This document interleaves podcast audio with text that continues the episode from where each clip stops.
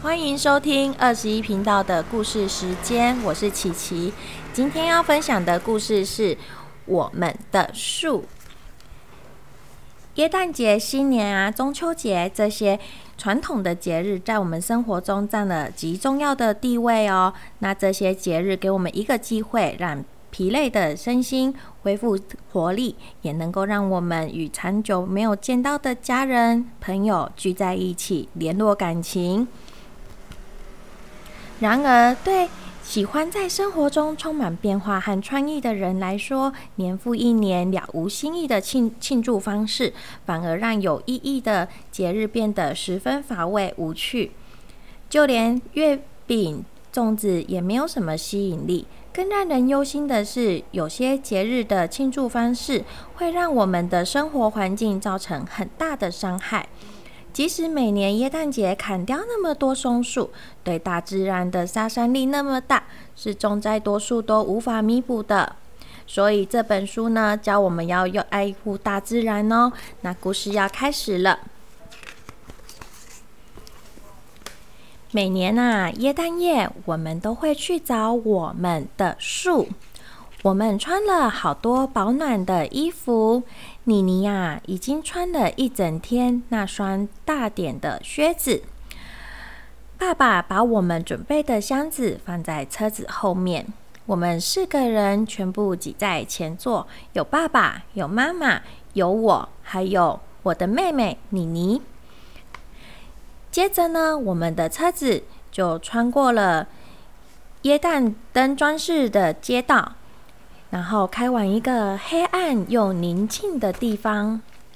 车子停住的时候，妮妮几乎趴在妈妈的腿上睡着了。我问爸爸：“到了吗，爸爸？”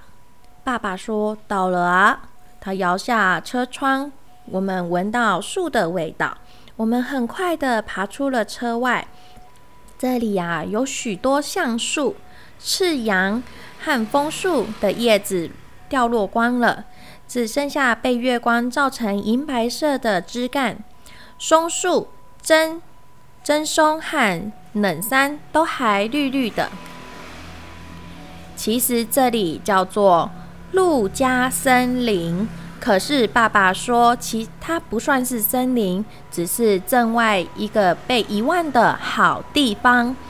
爸爸带头走到树林中间，拿着我们的箱子和红色的大手电筒。接下来呀，是妈妈牵着妮妮，我呢抱着我的毯子，一起走到后面。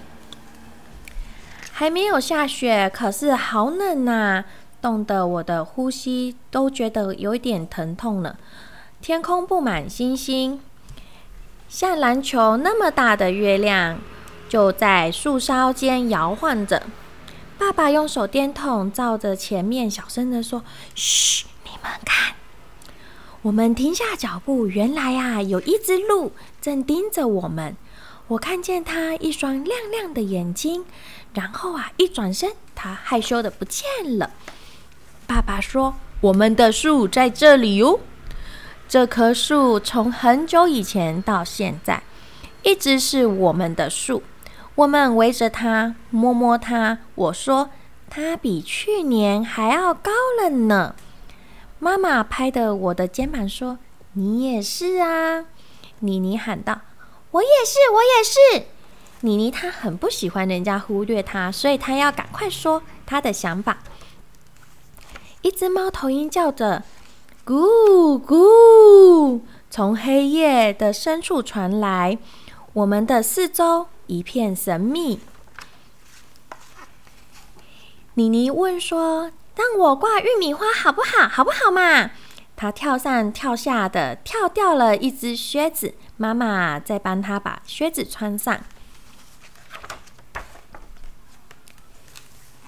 妮妮拉着玉米花串的一端，我拉着另外一端，绕着我们的树一圈一圈挂起来，然后把系好绳子的苹果、橘子吊在树枝上。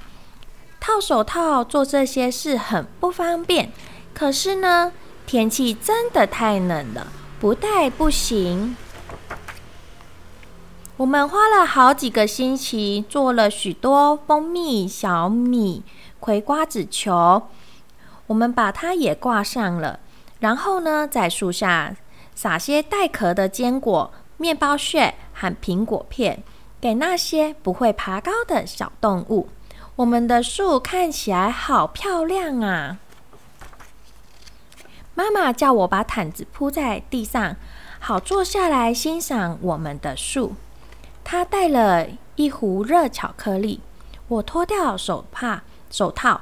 让温热的杯子温暖着我的手指。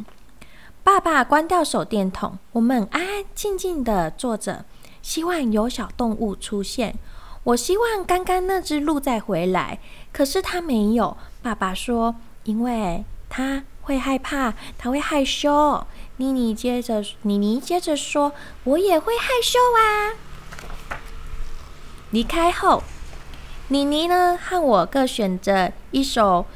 耶诞歌来唱，我唱《朝贺耶稣诞生》。妮妮选玩老先生有快递。嘿，我告诉他，那好像不是耶诞歌耶。可是妈妈说没关系，那首也不错啊。我们越唱越快，因为歌词很长，越唱越冷。唱完最后一句“咿呀咿呀哟”之后呢，我们呢就收拾东西上车了。我回头一望。我们的树已经躲进黑暗里，可是呢，我觉得我还可以看见它。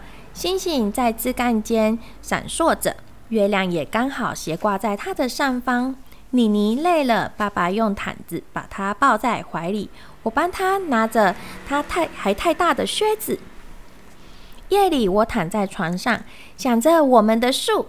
第二天，阿姨、叔叔、表兄弟姐妹都来了。一屋子快乐的热闹声中，有时候我的心又带我回陆家森林。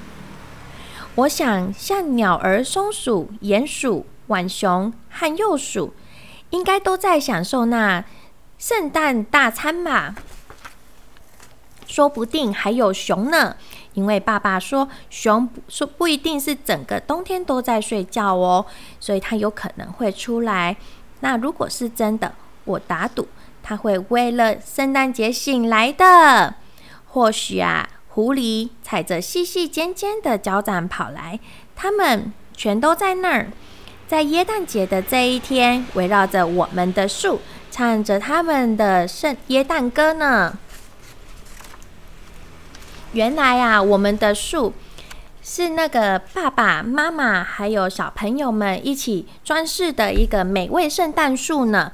他们将食物绑在上面呢，然后让让小动物们品尝这些美味的椰蛋大餐。不仅是自己过了一个很快乐的圣诞节，也让小动物们过了一个很丰盛、很棒的圣诞节哦。所以我们要对要对森林友善，要对。动物们友善，这样子呢，就环境就会越来越好哦，也不会一直想要砍树。砍了树之后呢，我们以后啊，就会地球就会越来越热呢。我的故事说完了，圣诞快乐。